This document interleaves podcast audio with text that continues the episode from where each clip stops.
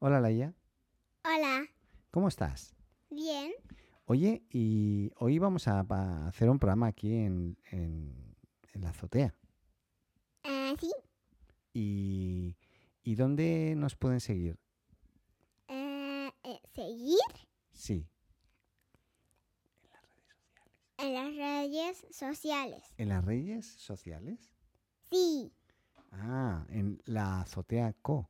Y también se pueden suscribir en Spotify Spotify y en Apple Podcast. y en Apple Podcast. Muy bien, pues eso. Ahí ya lo sabéis todos, nos podéis seguir y ahí vais a estar informados todos los días, de lunes a viernes. Eh, siempre tempranito por la mañana ya tenemos un programa, ¿verdad? Sí. Bueno, adeu. Adeu. Muy bienvenidos a La Azotea.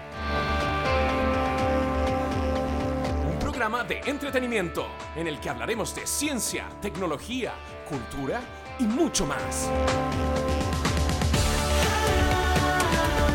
Un programa dirigido, producido, interpretado, subvencionado y caracterizado por Daniel Atik. Muy buenos días y bienvenidos a una nueva dosis diaria en la azotea. Partimos este lunes 25 de, mm, 25 de enero, partimos con Google y es que ya está eh, dejando entrever el importante rediseño eh, para su buscador en el móvil, en principio, eh, que es uno de los servicios más usados a nivel global. Recordemos que en todos los celulares Android por defecto viene Google, de momento en Apple también, de momento. Y eh, la idea está, este, este cambio importante, eh, según Google, viene a mejorar la interacción con, con su servicio y que ahora ofrecerá eh, información más directa y visual sobre temas que busquemos. Eso sí, a costa cada vez más de eh, ir ocultando esas páginas de resultados de búsqueda, también a través de lo cual ellos ganan mucho en publicidad. O sea, aquí va a ver, vamos a ver cómo, cómo lo orquestan eh, y vamos a ver si realmente eso que nos muestran finalmente va a ser publicidad o no, porque va a ser ahí un cambio importante o no menor. Google describe la interfaz del usuario actualizada como un gran rediseño visual con la intención de simplificar las cosas para los usuarios, enfocar la información y mejorar la legibilidad de texto. Esencialmente y especialmente para esto extrae información relevante de conceptos que buscamos para mostrarlos directamente, eh, resumidos y bien organizados. Eh, básicamente lo que hace es dejar de mostrar los resultados de búsqueda directamente por eso, opciones más, más llamativas, más grandes, con imágenes, etcétera, que nos dan o directamente el contenido que estamos buscando, directamente, ¿no? Como cuando, no sé si te ha pasado alguna vez que buscas eh, y, te sale el resumen directamente de la Wikipedia, pues algo muy parecido. Para mejorar la lectura, en Google también ha modificado la tipografía, su tamaño y espaciado también en la misma. Y eh, hay un punto sutil ahí que ha cambiado, que es el, el, pues esto, ap- ha ido apartando o va a apartar el resultado de, búsqueda y ahora se elimina los espacios de los laterales para dejar más espacio también a la información finalmente. ¿no? Así que, bueno, finalmente Google hace hincapié también en el uso de formas más redondeadas. Eso es algo que lleva aplicando desde que rediseñó su logo hace unos pocos años y sus interfaces poco a poco están siendo más redondeadas en general, ¿eh? más al estilo eh, eh, Apple en su momento, ¿no? cuando empezó con todas las esquinas redondeadas. Según indica Google, el nuevo rediseño del buscador para móviles llegará en los próximos días a todos los usuarios. Así que, bueno, se están haciendo pruebas y, partieron esas pruebas pues en Nueva Zelanda eh, y en otros lugares, ¿no? Pero bueno, así que nada, eh, yo creo que el punto más importante es eh, el que poco a poco los resultados de búsqueda van quedando en un segundo plano y en esto en pocas palabras, también implica que cada vez eh, va a haber más espacios personalizados con la información relevante extraída de las páginas en las que se busca el contenido que, que andamos buscando de alguna forma. ¿no?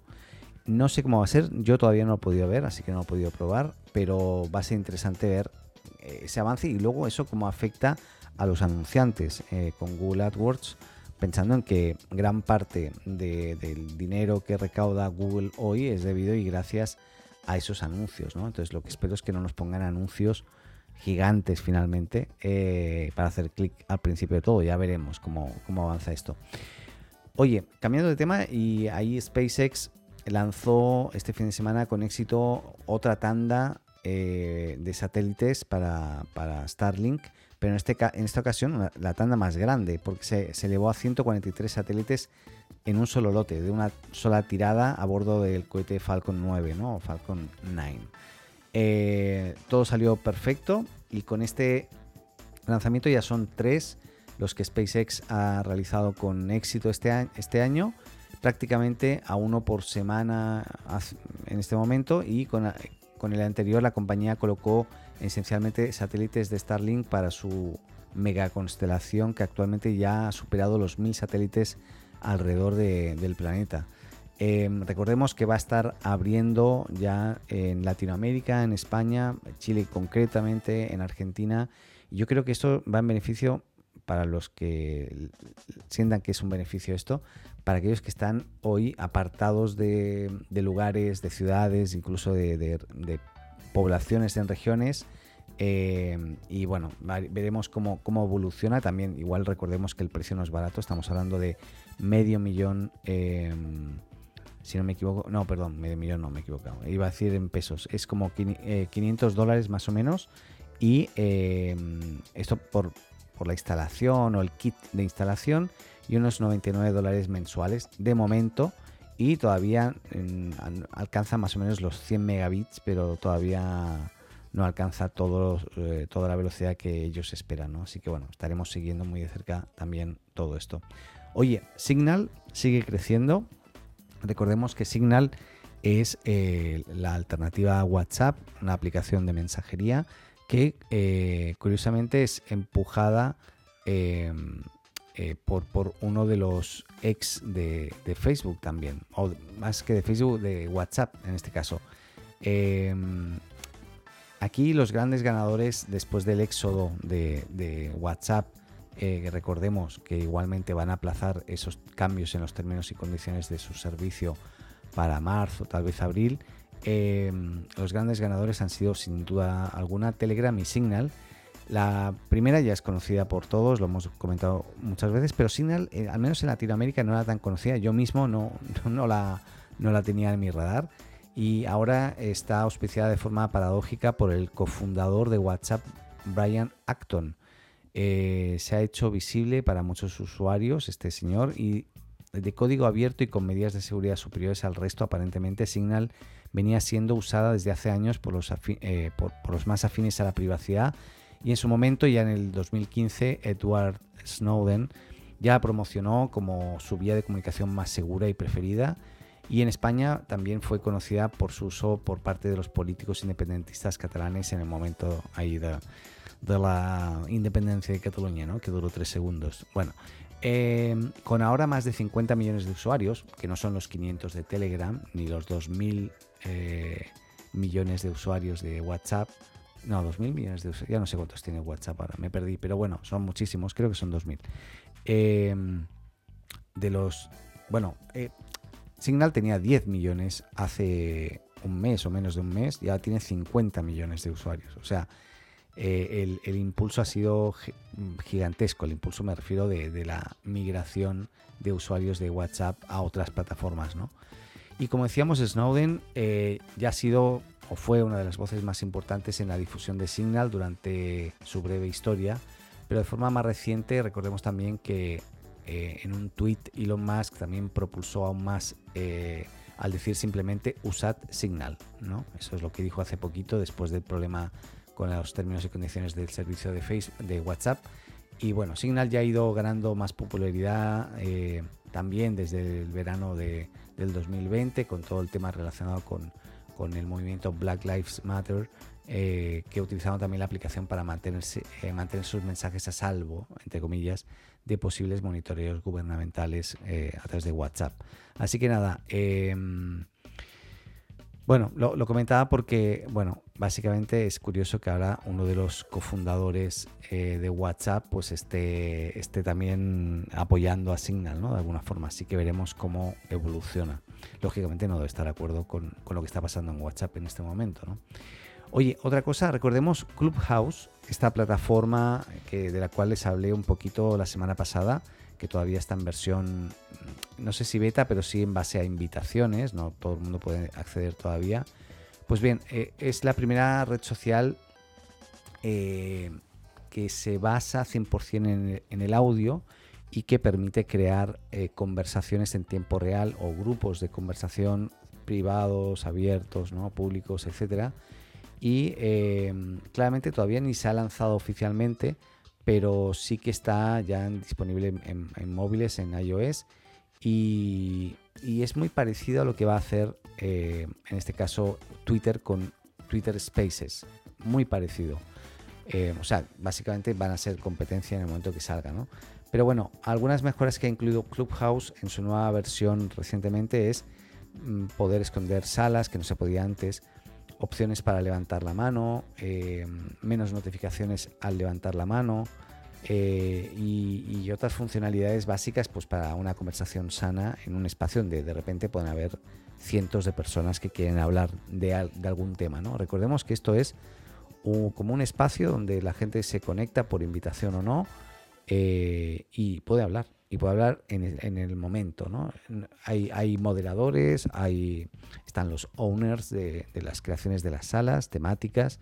Y, bueno, de momento va por invitación. Recuerdo, todavía creo que me queda alguna invitación. Si alguien quiere acceder, simplemente me tiene que escribir a través de, de Twitter o cualquier plataforma social eh, a la azotea co y yo ahí le doy el pase. Esto va a ir por orden, o sea, el primero que me, me pregunte le voy a dar acceso, cuando se me termine ya no podré dar más invitaciones.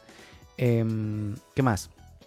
Oye, cambiando de tema, es que eh, macOS Big Sur eh, pues se encontró que tenía un bug que solo afectaba al idioma español de España y que esto provocaba que eh, consumiese muchísima, eh, podríamos decir, este CPU y también lógicamente batería y eso provocaba, bueno, solamente por, por estar encendido y con ese idioma había un recurso que, que se llama helpd, helpd, todo junto, o helpd, ¿no? Y que llegaba a un 95% de CPU y que desde que tú encendías eso no para de consumir y, eso se, se, dejaba entrever claramente entre los computadores que tenían este idioma español de España configurado sobre todo en notebooks, porque los ventiladores empezaron a funcionar inmediatamente y tú decías, yo no estoy haciendo nada.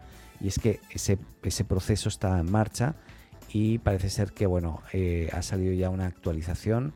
Eh, así que nada, es importante actualizarse para limpiar este, este problema básicamente, porque si no van a seguir este, viéndose afectados, ¿no? Parece ser que un usuario comentó, esto se detectó porque un usuario comentó en un foro de soporte de Apple que estaba hablando de que las personas que sufrían este problema tenían su ordenador configurado en el idioma, ahí es donde se dedujo, o sea, no fue Apple quien, quien dijo, oye, hay un problema con esto, sino que fueron los propios usuarios, eh, y eso no pasaba ni en inglés ni en español latinoamericano, ¿vale? Pues lo digo porque yo lo tengo en español latinoamericano, a mí nunca me había pasado. Al leer eso, eh, bueno, parece ser que empezaron a revisar y... Eh, básicamente el, el, mejor cambio, el más rápido de momento, hasta que salga, en realidad hasta que salga el, el, el backfix, que todavía no ha salido, perdón, va a ser cambiarlo a español latinoamericano. En ese momento deja de, de pasar el problema, de, deja de ocurrir. El teclado, etcétera, debería ser exactamente igual. Mm, creo, creo que es igual. Yo tengo un teclado latinoamericano, dos, y me sale igual con la C trancada y los acentos para el catalán y todo. O sea que sí, en español, en España debería ser exactamente el mismo idioma, digo teclado.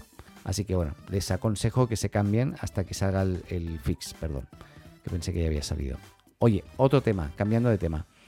Eh, parece ser que Google podría quedarse sin, sin, o sea, que perdón, no que Google, o sea, que, que, que Australia podría quedarse sin, sin Google, sin el buscador.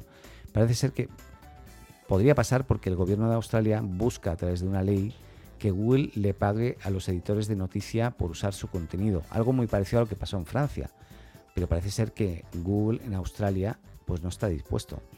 Y Google podría retirar su motor de búsqueda de Australia si se aprueba esta ley que obliga a pagar a los editores de noticias por mostrar su contenido. La legislación no solo impactaría como contra el gigante de Silicon Valley, eh, sino también contra Facebook, quien también se ha mostrado en contra del proyecto. Eh, en, un intento, de marcar su posición firme, la responsable de Google en Australia, Mel Silva, ya dijo que en una comparecencia ante el Senado que el principio de vinculación sin restricciones entre sitios web es fundamental para la búsqueda y en esta línea ha indicado que si el nuevo código se convierte en ley no tendrán otra opción que dejar de hacer, eh, perdón, eh, que Google Search mm, deje de estar disponible en Australia, básicamente.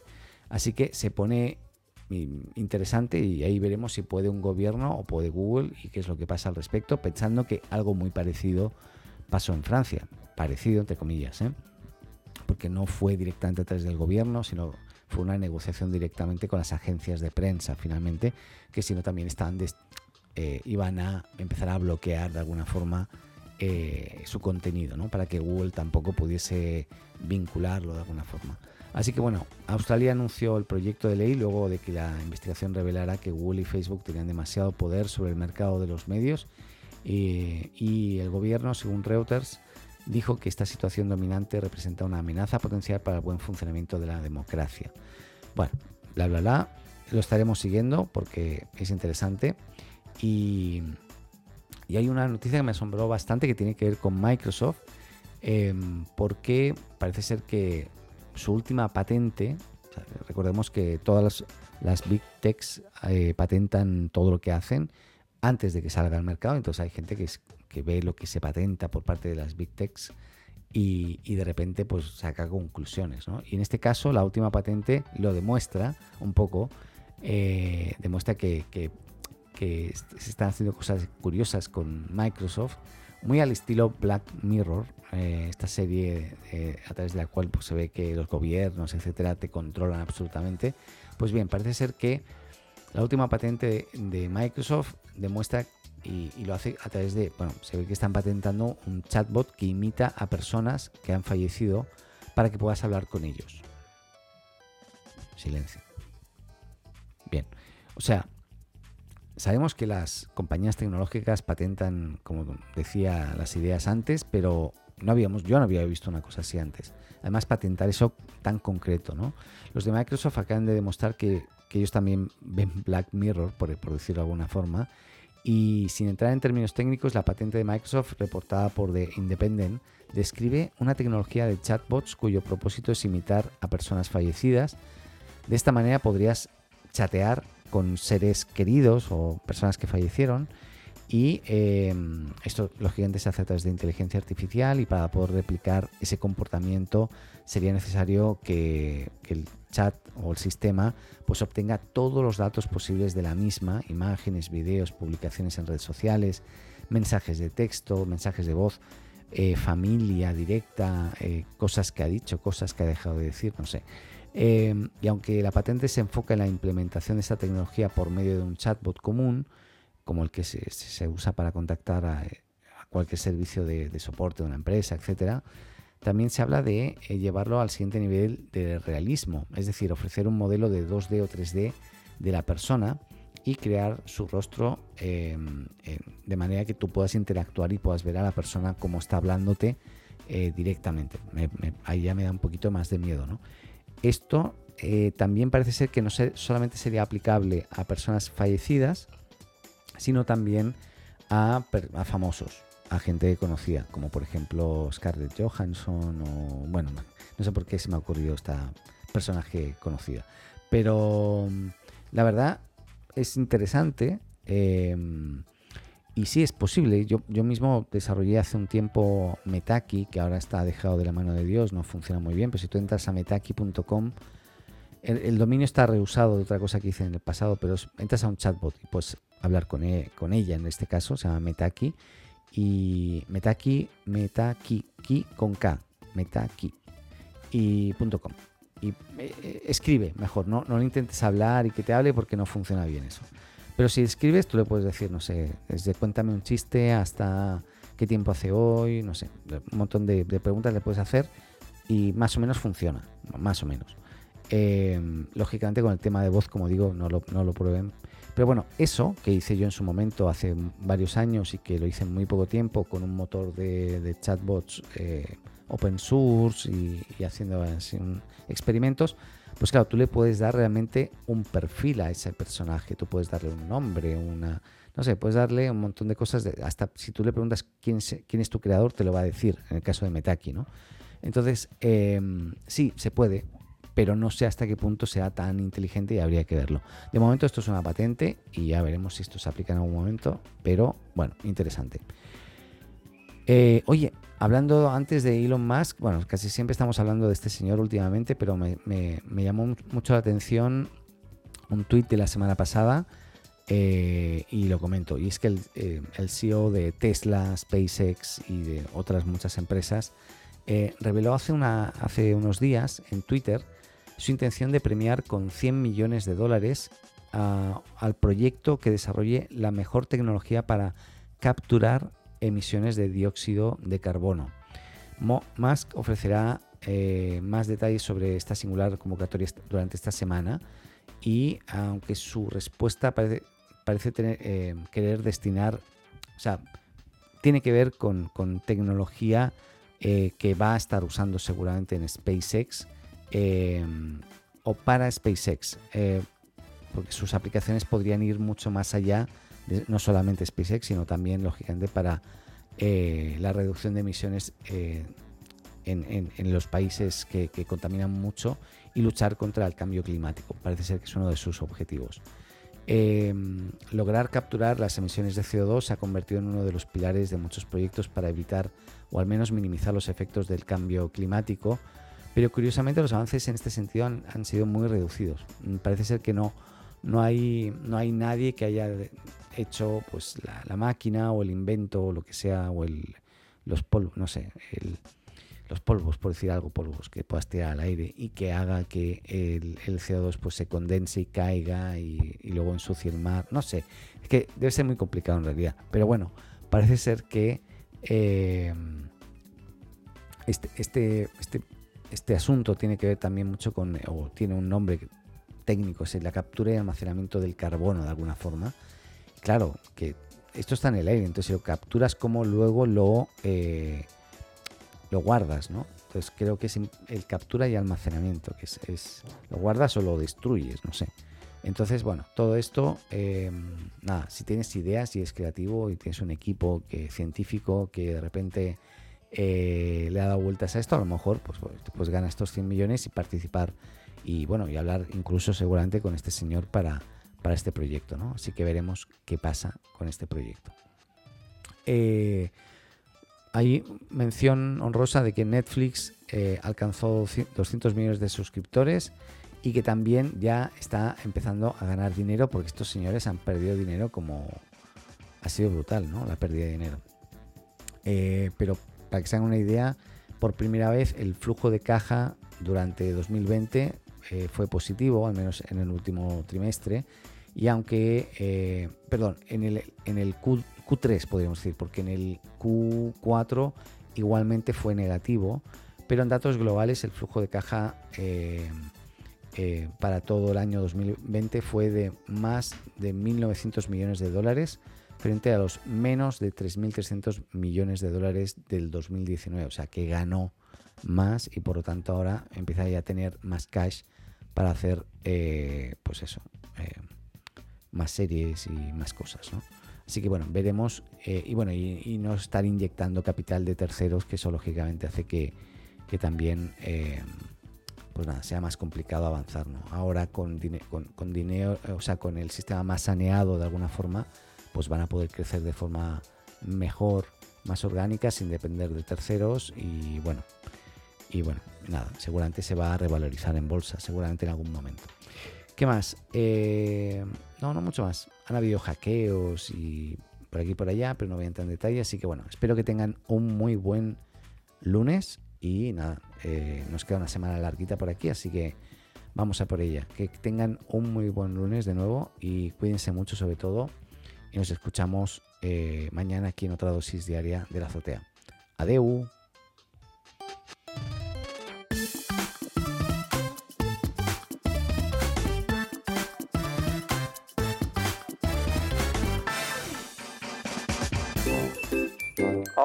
Me llamo Paco. Si te gusta la azotea, síguenos y suscríbete en tu podcast amigo. Y recuerda, comparte con tus amigos, ah, y también con tu enemigo.